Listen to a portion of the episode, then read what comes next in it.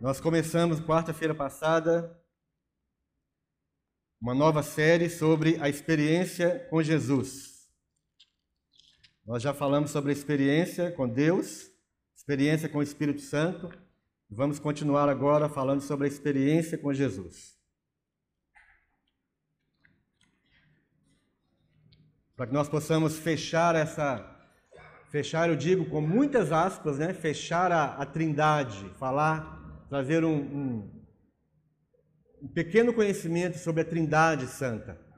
Deus Pai, Deus Filho, Deus Espírito Santo, para que nós possamos entender a participação, a maravilha, a bênção do que é a Trindade, de como a Trindade ela se manifesta, de como a Trindade ela age em nossas vidas.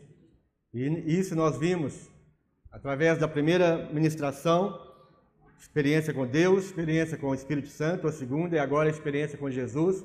E foi algo assim que eu tenho certeza, porque eu ouvi de muitas pessoas, eu tenho certeza que muitos foram abençoados, aprenderam mais, e isso foi um caminho, foi, foi assim uma, uma, uma chance para que todos nós pudéssemos continuar com a, a nossa comunhão com Deus, a nossa comunhão com o Espírito Santo, começar a estudar mais e buscar mais daquilo que Deus tem para cada um de nós. E na quarta-feira eu, eu contei uma história, e eu vou contar de novo, porque a maioria não estava aqui. A história de um rapaz que o sonho dele era viajar nesses cruzeiros, nesses transatlânticos, né? aqueles que ficam aí 30 dias atravessando o mar. Né? Vocês já viram falar sobre isso? Já, não é? E o sonho desse rapaz era isso: era atravessar, fazer um passeio num transatlântico desse, mas ele era bem humilde, não tinha nenhuma condição de comprar uma passagem e de, e de fazer uma viagem dessa. Mas aí ele ganhou uma passagem. Ele foi abençoado com uma passagem para uma dessas viagens. E aí ele, ele fez, uma, fez a sua malinha. Nessa malinha ele colocou alguns alimentos, lanches e, e alguma coisa assim para ele passar o, o tempo da viagem. E foi todo alegre para a viagem. E aí fez o passeio pelo transatlântico, cinco andares, né, cada andar mais maravilhoso que o outro, muitos restaurantes, muitas lanchonetes, muita coisa boa para fazer ali dentro. E ele olhou aquilo ali, ficou deslumbrado com tudo e né, maravilhado, e tudo bem, vendo as pessoas com as suas roupas de gala e participando de tudo, mas ele sempre ficava no quarto comendo aquilo que ele havia trazido. E vai um dia, dois dias, três dias, foi passando o tempo, e no meio da viagem a comida acaba. A comida dele acabou. E ele ficou angustiado, mas ficou ali dentro do quarto. O resto da viagem, dentro do quarto, e oprimido e triste, e começou a emagrecer, começou a ficar doente. Finalmente acaba a viagem, ele sai e a pessoa que havia dado para ele de presente a viagem né, vem, dá um abraço, fala: o que está acontecendo? Você está triste? Você está magro, abatido? Aí ele contou que ele havia levado a bolsa de comida e tudo, mas a comida acabou no meio da viagem. Aí a pessoa que deu o presente falou assim: Mas como assim? Você não sabia que a passagem tudo estava incluso? Todas as refeições, todas as bebidas, tudo aquilo nos restaurantes, tudo estava incluso naquele ticket, naquela passagem. E aí foi triste, né? E muitas vezes a nossa viagem aqui na terra é assim. Você, Jesus tem te dado todas as coisas para que você atravesse essa viagem. Para que você faça essa viagem até chegar no seu destino, mas com todas as suas necessidades supridas. Em Jesus, nós temos todas as coisas. Mas muitas vezes nós não usufruímos de tudo aquilo que Jesus tem para nós, porque nós desconhecemos e nós achamos que Jesus é só um ticket, uma passagem de ida. Mas ele não provê para nós ao longo da viagem, ao longo da caminhada. E quando nós começarmos a estudar aqui essa, essa, essa série de ministrações, essa série de palavras sobre aquilo que Jesus é e aquilo que Jesus tem para nós, nós vamos ver que a nossa viagem está sendo ainda é, privada daquilo que Jesus tem para todos nós. O que foi que Jesus conquistou na cruz do Calvário? Qual foi o significado? Qual foi o benefício da morte de Jesus e da ressurreição de Jesus? Jesus ele não morreu, ressuscitou somente para nos levar para o céu. Muito, vai muito além disso. Jesus ele traz, assim como aquele ticket daquela viagem, ele traz dentro daquele ticket todos os benefícios, toda a provisão que nós precisamos para sair de onde nós estamos e chegar até a vida eterna. E nessa caminhada, que muitas vezes é uma caminhada, ela pode ser um deserto para nós e nós vamos apresentar, nós vamos passar por esse deserto. Vamos passar por situações difíceis, difíceis, vamos passar por tribulações, mas mesmo assim, neste deserto, nessa tribulação, Pode ser que no, no meio daquela viagem com aquele transatlântico vai vir tempestades em alto mar. Pode acontecer aí uma, uma turbulência qualquer. Mas no meio de tudo isso, nós precisamos conhecer aquilo que Jesus é e aquilo que Jesus tem para todos nós ao atravessar esse mar, que é o mar da vida que todos nós vamos atravessar, estamos atravessando. Saber aquilo que Jesus tem preparado para cada um de nós.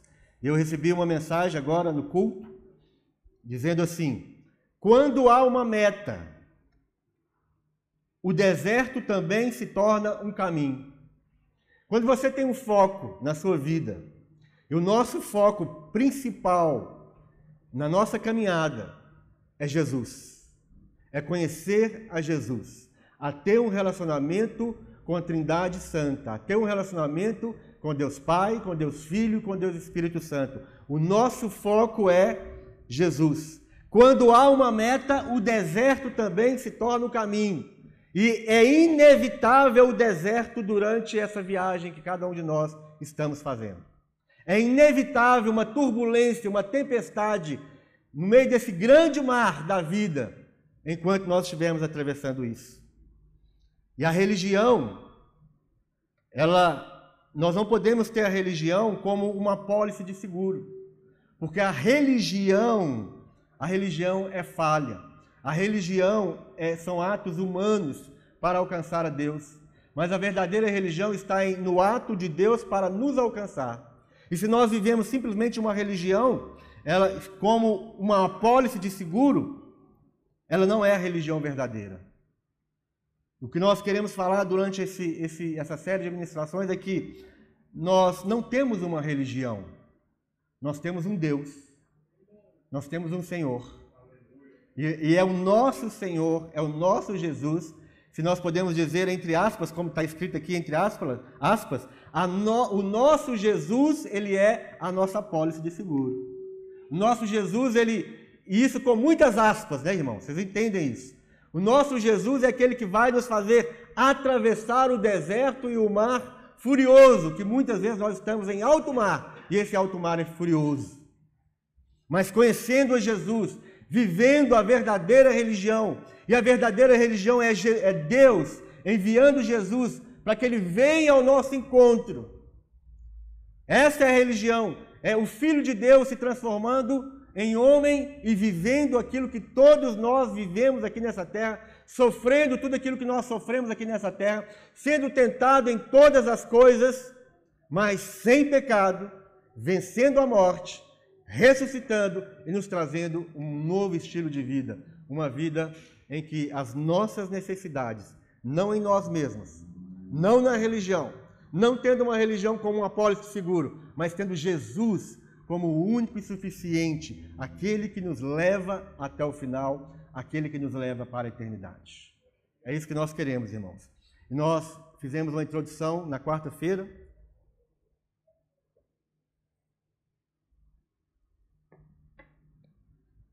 E essa introdução, ela, ela é cheia de perguntas. Perguntas que nós precisamos fazer ao longo da nossa caminhada, ao longo da, da viagem, dessa viagem de deserto, dessa viagem de alto mar, nós precisamos, para que, nós, para que você saiba qual é a sua experiência com Jesus, você precisa fazer algumas perguntas para você mesmo. Porque a experiência com Jesus, ela não se limita na, no momento em que você um dia levantou sua mão e fez uma oração pedindo para Jesus entrar no seu coração e aí você está salvo. A experiência com Jesus, ela não se limita a isso, e ela não se resume a isso. A experiência com Jesus, ela vai além. Assim como nós ouvimos essa história desse rapaz, a experiência com Jesus, ela é uma experiência da caminhada cristã. É a experiência da viagem que nós estamos fazendo aqui nessa terra. E esta viagem deve ser uma viagem, uma viagem é, bem, bem cheio de experiência, bem cheio de, de, de, de experiências com o próprio Jesus, experiências com Deus, experiências com o Espírito Santo. Essa experiência deve ser algo muito forte, deve ser algo muito glorioso nas nossas vidas. Por isso que nós precisamos nos perguntar a cada momento, fazer algumas perguntas. Qual é a minha experiência com Jesus?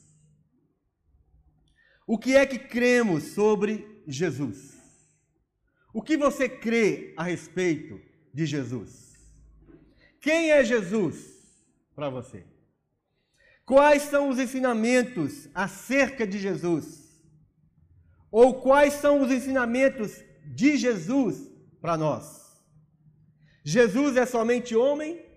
Ou Jesus é somente Deus? Ou ele é Deus-homem? Homem-Deus?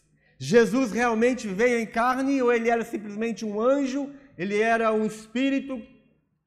Quem era Jesus? Ele veio em carne? São perguntas que nós precisamos fazer a nós para que nós possamos entender qual é o tipo de experiência que nós temos. A experiência daquele jovem, por exemplo, era simplesmente a experiência de entrar dentro de um transatlântico, conhecer um transatlântico, mas ficar confinado dentro de um quarto, dentro de um transatlântico maravilhoso. E a experiência com Jesus que muitos de nós temos é exatamente como a experiência desse rapaz. E muitos de nós ficamos satisfeitos com essa experiência muito medíocre e limitada que nós temos com o nosso Jesus. E por isso a vida fica.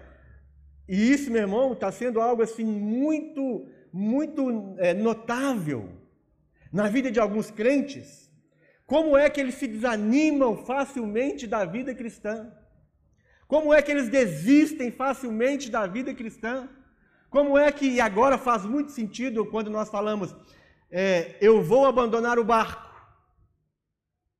Talvez deve fazer sentido para você agora, depois dessa ilustração desse rapaz que estava dentro de um barco, mas essa viagem desse grande barco não era satisfatória para ele. E se alguém pudesse falar para ele, vem, sai do barco, eu vou te levar para um, restaurante maravilhoso. Por, pela falta de conhecimento e da experiência verdadeira com Jesus, ele provavelmente abandonaria aquele barco e iria, iria para outro lugar. E quantos de nós estamos prestes a abandonar o, o barco, abandonar o navio? Nós estamos frustrados, estamos desanimados, estamos sem esperança. A vida cristã se tornou algo enfadonho, se tornou algo chato, se tornou algo pesado, difícil. Você não tem ânimo para participar de nada da igreja, você não tem ânimo para participar dos eventos da igreja, você não tem ânimo para participar de uma célula, você não quer ter comunhão com outras pessoas, você não quer estar dentro do barco, usufruindo daquilo que o barco tem para você. Quantas pessoas estão vivendo dessa forma? Vou abandonar o barco. Que viagem enfadonha viagem chata. A vida cristã, a vida com Jesus, a experiência com Jesus é algo muito maravilhoso, meu irmão. É algo assim entusiasmante. Cada dia nós temos novas experiências. Se você realmente está buscando, se o seu foco não é a religião, mas é Jesus Cristo, o Filho de Deus, a sua vida é uma vida cheia de experiência, é uma vida de glória em glória, é uma vida de novidade de vida diária. E aí, quando você vive realmente as experiências com Jesus, você simplesmente vai ficar entusiasmado com a vida cristã.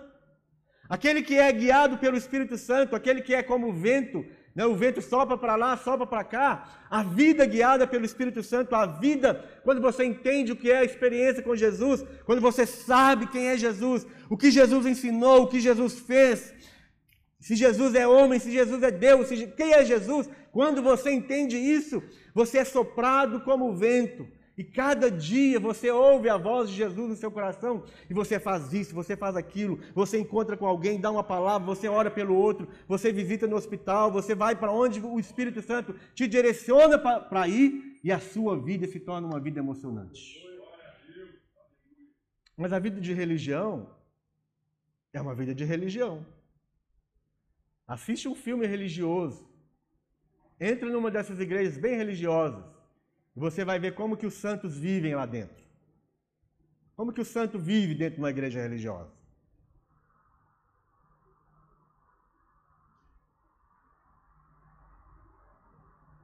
Tem uma auréola na cabeça, mas ele é mudo, ele é surdo, ele não enxerga e ele não fala. E alguns de nós estamos vivendo exatamente dessa forma. Mudos, surdos, não enxergamos, não falamos, não andamos e não apalpamos as coisas. O santo de Deus, eu fico imaginando como que como que deveria ser o dia a dia de Jesus com seus discípulos. Jesus falando: "Vamos para Cafarnaum". Todo mundo ia para Cafarnaum. Vamos para Cesareia. Vamos para Cesareia. Ainda mais Cesareia. Cesareia de Filipe. Um, dos, um das, das, de um, um, uma das cidades mais idólatras daquela, daquela região. Idolatria, assim, tremenda, de grandes raízes. E quando Jesus falou para os seus discípulos, vamos para Cesareia de Filipe, foi exatamente nessa, nesse, nesse caminhar de sair e ir para Cesareia de Filipe, foi onde os discípulos receberam a revelação de quem era Jesus. E a revelação de quem era Jesus era: Tu és o Cristo, o Filho de Deus. Indo para um lugar onde existiam outros deuses, onde adoravam outros deuses. Cesareia de Filipe. Adoravam o imperador, adoravam outros deuses, adoravam os demônios na realidade. Jesus, no, no caminho de Cesareia de Filipe, todos recebem aquela revelação: Tu és o Cristo, o Filho de Deus vivo. E Jesus fala assim: Bem-aventurado és tu, Pedro.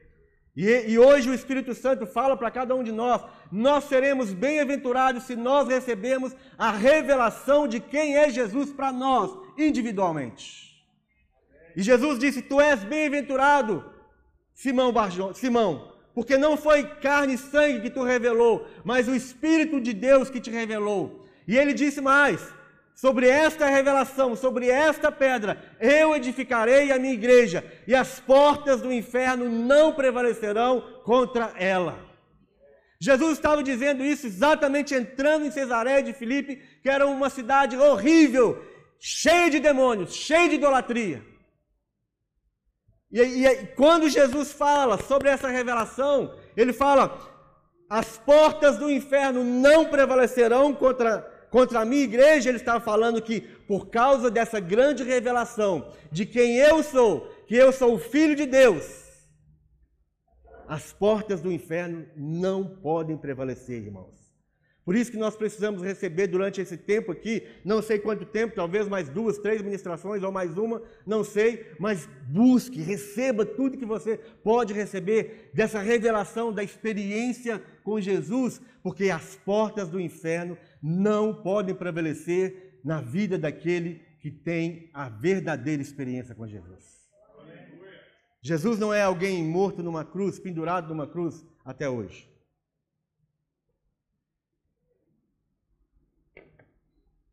Se você quer usar uma cruz, que use uma cruz vazia. Porque ele não está pregado na cruz mais. Ele ressuscitou. Se você gosta de usar, use, mas use a cruz vazia. Porque ele não está mais naquela cruz pregado. Mas ele está cheio de glória. Ele está cheio de glória. E a Bíblia fala que ele está assentado à direita de Deus e ele intercede por nós. Jesus está orando por você neste momento. Jesus está clamando por você, Ele está querendo que você dê certo. Ele está ali entusiasmado, torcendo ali, torcendo. Falando, vai Patrícia, vai Patrícia, vai Patrícia, vai Carol, vai Maria Paula, vai Júnior, vai Regiane, vai Helenilda, vai Maurício, eu estou intercedendo por você, vai, você vai dar certo, você vai conseguir. É isso que, que Jesus está fazendo. Ele não está lá morto numa cruz. Ele morreu e ele ressuscitou. E muitos de nós estamos tendo experiência de Jesus pregado numa cruz. E a vida, a vida cristã dessas pessoas que simplesmente têm uma experiência do Jesus pregado na cruz é uma experiência morta, pesada, difícil. Jesus, ele foi aquele, meu irmão, ele foi aquele que dividiu a história. Mesmo existindo muitas pessoas que ainda não creem em Jesus, Jesus ele dividiu a história. Jesus está escrito, ele, é personagem dos nossos livros de história. Jesus é personagem de filmes, Jesus é personagem de música, Jesus ele é protagonista de muitas coisas, até na vida daqueles que não creem em Jesus, que se dizem ateus. A história da humanidade está dividida entre antes de Cristo e depois de Cristo. Antes de Cristo e depois de Cristo. Não existiu na face da terra nenhum homem, nenhum homem que conseguiu dividir a história, nenhum homem que conseguiu marcar a história, nenhum homem que não, nunca existiu e nunca vai existir, nenhum homem que fez o que fez com a história e com a cabeça dos homens. Os ateus estão preocupados com o quê? Qual que é a maior preocupação do ateu?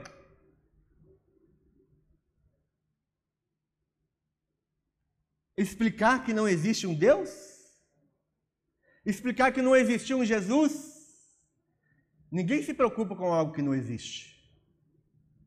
Se eles estão preocupados em provar que Deus não existiu, que Jesus foi um mito, que Jesus foi uma lenda, que preocupação é?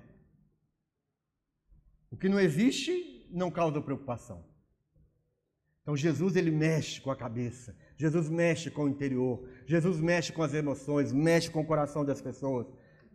Se Jesus não fosse Deus, ainda assim ele veio causar uma grande perturbação no coração dos homens. E sobre isso muitos homens escreveram a respeito, muitas pessoas escreveram a respeito do, do incômodo de Jesus, da perturbação que Jesus causou na face da terra, da transformação que Jesus causou na vida do ser humano de um modo geral. E aí eu quero começar pelos discípulos. Como que eles foram envolvidos, como que eles deram suas vidas, mas dar as suas vidas por algo que não que não existe, que é algo que é que é 171. Jesus foi um falsário, Jesus foi um estelionatário, Jesus foi um mentiroso, Jesus, quem foi Jesus? Será que alguém em sã consciência daria suas vidas? Todos os discípulos morreram por causa de Jesus. Quem de nós aqui daria nossa vida pelo estelionatário, pelo mentiroso? Todos os discípulos deram suas vidas por causa desse Jesus. Esse Jesus fez com que cada um deles tivesse uma grande experiência de transformação de vida. Uma grande experiência de, de fazer as mesmas coisas que aquele Jesus fazia. Então, começando por eles, eu quero que você, que você abra comigo aí em 1 João, capítulo 1. 1 João capítulo 1, para que nós possamos ver a experiência que o apóstolo João escreve aqui na carta de, na carta de João. E essa experiência é a experiência que ele traz a respeito dos outros também.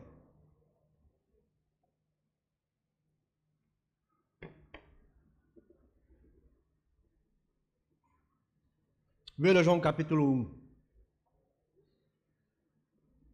O que era desde o princípio, o que temos ouvido, o que temos visto com os nossos próprios olhos, o que contemplamos e as nossas mãos apalparam com respeito ao Verbo da vida.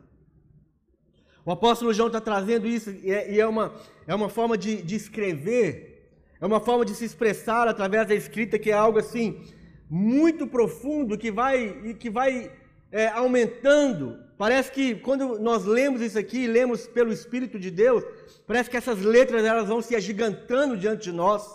Quando ele vai falando o que era desde o princípio, o que temos ouvido, o que temos visto.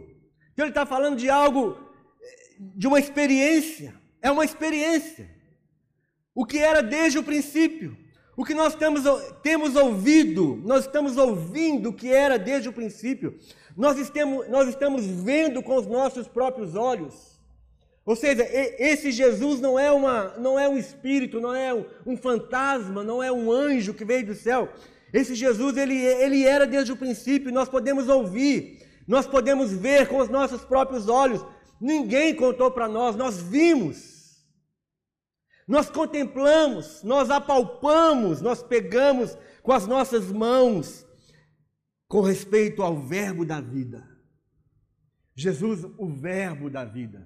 Jesus, o início da vida, o Logos de Deus, a palavra viva de Deus.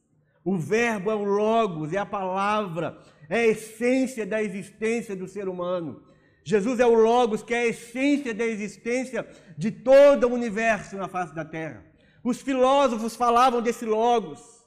Eles entendiam esse Logos, mas eles não entendiam que o Logos era o próprio Deus, que o Logos era o sentido da existência do universo e da raça humana e dos homens e de tudo. Eles sabiam que existia um Logos. E João, sabendo sobre isso, nós vamos ler mais na frente, depois, o, o Evangelho de João, no capítulo 1, que fala desse Logos. Então, a experiência dos discípulos, a experiência de João era: nós experimentamos o Verbo da vida, nós experimentamos, nós, nós ouvimos, nós vimos, nós pegamos. E essa é a experiência que cada um de nós precisamos ter com Jesus, meu irmão. A experiência com Jesus, essa experiência maravilhosa da vida cristã, ela não é estática, ela não é estagnada, ela tem que ser algo triunfante em nossas vidas. E a vontade que dá na gente é de, de abrir a cabeça de todos vocês e colocar isso dentro da cabeça, dentro do coração, para que vocês realmente possam explodir de alegria, de saber, eu posso ter uma experiência gloriosa da vida cristã através de Jesus.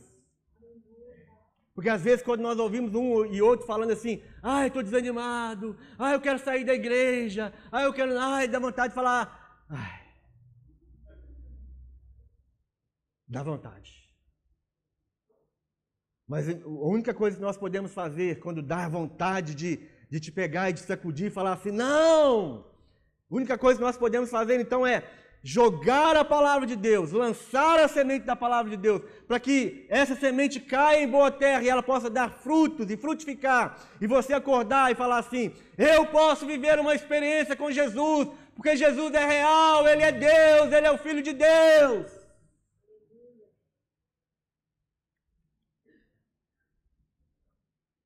Então, a experiência do, dos, dos discípulos, dos apóstolos, falando sobre o verbo da vida. E a vida se manifestou, verso 2. E a vida se manifestou, e nós a temos visto. Nós temos visto esta vida. E por enquanto de nós estamos assim, não vale a pena viver essa vida. Eu cansei da vida, eu cansei de viver, Ó oh vida, ó oh céus, ó oh terra. E aqui o apóstolo dizendo: e a vida se manifestou, e nós a temos visto, e dela damos testemunho e vô-la anunciamos. A vida eterna, a qual estava com o Pai e nos foi manifestada. Esse é o testemunho do apóstolo João que fala pelos outros também. Existe uma vida, meu irmão, existe uma vida. Não desista da vida, e essa vida está sendo manifesta em nós através de Jesus, o Filho de Deus. Fique entusiasmado com a vida com Jesus. A vida se manifestou e nós a temos visto, e nós testemunhamos e anunciamos a vida eterna que estava com o Pai e nos foi manifestada. Estava com o Pai. A vida estava com o Pai. E o Pai enviou, ele derramou as, da sua própria vida em nós, através de Jesus Cristo, o seu Filho. Então pense isso, a primeira revelação que nós podemos ter a respeito de Jesus é que Jesus é a manifestação da vida do Pai aqui na terra. E aí nós queremos, ah, eu quero ter a vida de Deus, a vida de Deus, a vida de Deus está em mim, eu tenho a vida de Deus. Mas a vida de Deus é a manifestação do Filho de Deus dentro de nós. E você precisa saber que existe essa verdade. E muitas caras, e muitas bocas, e muitas vidas, e muitas ações e muitas atitudes não demonstram de forma alguma que nós temos essa vida de Deus. Aqui ele fala que essa vida nós damos testemunho dela. Você tem dado testemunho dessa vida? Você tem dado testemunho dessa vida onde você está, por onde você passa, você deixa um rastro de vida? Se não, é porque ainda não tem a manifestação dessa vida em você. Isso não é vergonha, meu irmão. Hoje é o tempo de nós recebermos desta vida, a vida do Filho de Deus em nós. A vida, muitos, muitas pessoas não querem a nossa religião. Muitas pessoas não vão querer a vida que nós temos. Elas têm vergonha. Elas têm, elas têm repulsa da vida que nós vivemos. Mas a vida que nós vivemos deve ser essa vida que João fala. Essa vida se manifestou e nós a temos visto, e dela damos testemunho. Anunciamos a vida eterna, a qual estava com o Pai e nos foi manifestada. E a vida eterna começa aqui, agora. A vida eterna não é somente uma esperança, um sonho de um dia. Um dia, e um dia todos nós viveremos a manifestação dessa vida eterna. Mas a vida eterna começa hoje, agora, no momento em que nós estamos aqui nessa terra. O que temos visto e ouvido, anunciamos também a vós outros, para que vós igualmente mantenhais comunhão, comunhão conosco. E a, e a coisa maravilhosa sobre essa manifestação da vida de Jesus, da vida daquele que era desde o princípio, é que a vida de Jesus, quando eu vivo a vida de Jesus, quando você vive a vida de Jesus, a comunhão que nós temos uns com os outros é baseada nessa comunhão que nós temos com Jesus. E por isso é tão difícil, às vezes, eu ter comunhão né, com o Hudson, por exemplo. É tão difícil Hudson ter comunhão comigo se nós não estivermos, eu, eu, eu tendo a minha experiência com Jesus, a minha comunhão, e ele com a dele. Porque o que nos une na santidade, o que nos une no propósito de Deus, é a nossa comunhão que nós temos com Deus. O apóstolo Paulo falou sobre isso. Por que, que tem inveja entre vocês? Por que, que tem competição entre vocês? Por que, que tem ciúme entre vocês? Por que, que tem discórdia entre vocês? Ele diz por quê? Porque vocês ainda são homens carnais. E o homem carnal é aquele que está deficiente na sua comunhão com Deus. Se eu tenho comunhão com Deus, se o Elídio tem comunhão com Deus, a nossa comunhão é algo muito maravilhoso. Ah, por que eu não suporto aquele irmão? Porque você não suporta Deus.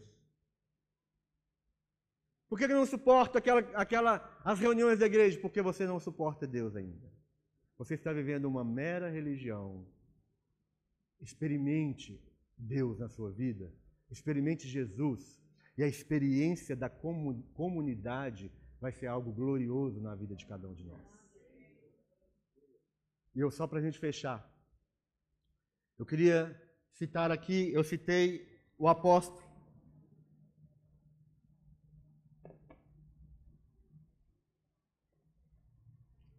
Eu queria citar aqui alguns homens de Deus, só para que isso possa aumentar a nossa, a nossa fé e a nossa esperança naquilo que Deus faz e sempre fez, aquilo que Jesus é para aquilo que Jesus é para muitos. Um homem de Deus chamado Policarpo, ele disse o seguinte sobre Jesus: De fato, reconhecemos também um filho de Deus, e que ninguém considere ridículo que para mim Deus tem um filho. Com efeito, nós não pensamos sobre Deus e também Pai e sobre seu filho como fantasiavam vossos poetas, mostrando-nos deuses que não são em nada melhores do que os homens, mas que o filho de Deus é o verbo do Pai em ideia e em operação. Pois conforme a ele, e por seu intermédio, tudo foi feito, sendo o Pai e o Filho um só. Estando o Filho no Pai e o Pai no Filho, por unidade e poder do Espírito. O Filho de Deus é inteligência e verbo do Pai. Se por causa da eminência da vossa inteligência vos ocorre perguntar: o que quer dizer o Filho? e eu o direi livremente. o filho é o primeiro broto do pai, não como feito, pois desde o princípio Deus é inteligência eterna, tinha o Verbo em si mesmo, sendo eternamente racional, mas como procedendo de Deus. Quando todas as coisas materiais eram natureza informe e terra inerte, estavam misturadas as coisas mais pesadas com as mais leves, para ser sobre elas ideia e operação. Com efeito, a igreja espalhada pelo mundo inteiro, até os confins da terra, recebeu dos apóstolos e seus discípulos a fé em um só Deus, Pai onipotente, que fez o céu e a terra, o mar e tudo quanto nele existe, em um só, Jesus Cristo, Filho de Deus, encarnado para nossa salvação, e no Espírito Santo, que pelos profetas anunciou a economia de Deus. Que, que, revelação profunda! A nossa pregação poderia ser somente em cima das palavras aqui desse homem de Deus, Policarpo. A revelação que ele tinha de Deus, Deus como, como o, o princípio de todas as coisas, Jesus como aquele que já estava, Jesus como sendo a inteligência de Deus, Jesus como sendo o Verbo de Deus, Jesus sendo, sendo a palavra de Deus, a manifestação da eternidade e a manifestação da criação de Deus. Irineu também, escrevendo contra as heresias daquela época, logo depois que Jesus ressuscitou e a igreja começou a crescer, muitas heresias a respeito de Jesus começaram a crescer também, trazendo confusão, porque nós precisamos entender isso hoje. Se você não tem a revelação de Jesus, você será enganado. Você vai entrar no navio e você vai ficar ali, vai ficar ali desnutrido dentro desse navio nessa viagem. E por isso o diabo começou logo no princípio da igreja trazendo heresias, ensinamentos errados a respeito da pessoa de Jesus, a respeito da divindade de Jesus, para exatamente enfraquecer a igreja. E a igreja está sendo enfraquecida hoje ainda, porque nós conhecemos tantas outras coisas, mas não conhecemos nosso Jesus. Você conhece das artes, você conhece é, da, da, psicologia, você conhece da psiquiatria, você conhece da filosofia, você conhece disso, daquilo outro, de, de um monte de coisa, de, da palavra, da, da, da igreja, de, do sistema da igreja e tudo, mas você não conhece Jesus. E por isso nós estamos raquíticos dentro de um quarto nessa grande viagem que nós temos pela vida. Irineu de Leão diz assim: Já temos mostrado que o Verbo, isto é, o Filho, esteve sempre com o Pai, mas também a sabedoria, o Espírito estava igualmente junto deles antes de toda a criação. Cremos em um só Senhor Jesus Cristo, Filho de Deus, nascido do Pai como unigênito, isto é, a substância do Pai, Deus de Deus, luz da luz Deus verdadeiro de Deus. Olha isso. Deus de Deus, luz da luz, substância do Pai, verdadeiro de Deus, verdadeiro gerado, não feito. Jesus não foi feito. Consubstancial com o Pai, por quem foi feito tudo que há no céu e na terra. Cremos no Espírito Santo, Senhor e fonte de vida, que procede do Pai com o Pai e o Filho, é adorado e glorificado, pelo qual falou os profetas. Jesus, a grande revelação da vida de Deus. E a grande revelação que nós ainda estamos deficientes. Nós podemos conhecer tudo nessa terra, podemos conhecer tudo da vida religiosa, da vida de igreja, mas se nós não conhecermos as revelações e as profundezas de Jesus, nós viveremos raquíticos nessa grande viagem que nós estamos vivendo. Nosso último verso para a gente terminar. Isaías capítulo 9.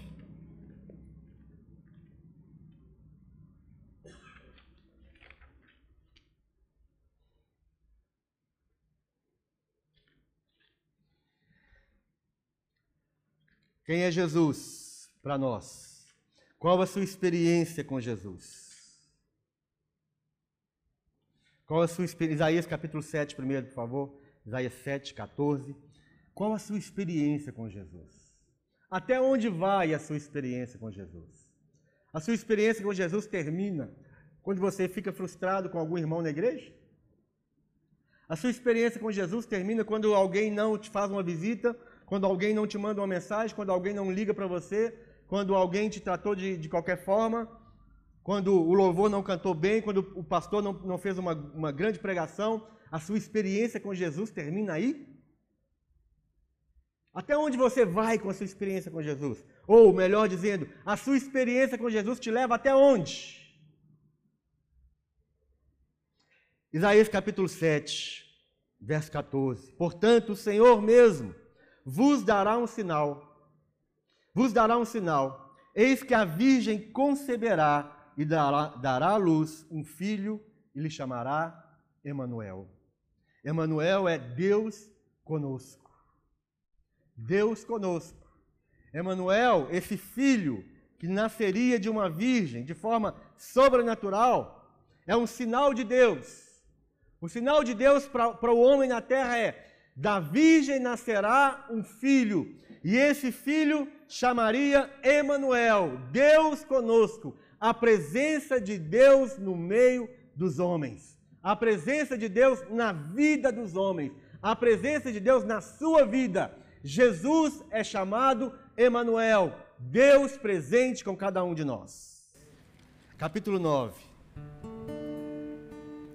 Capítulo 9 de Isaías.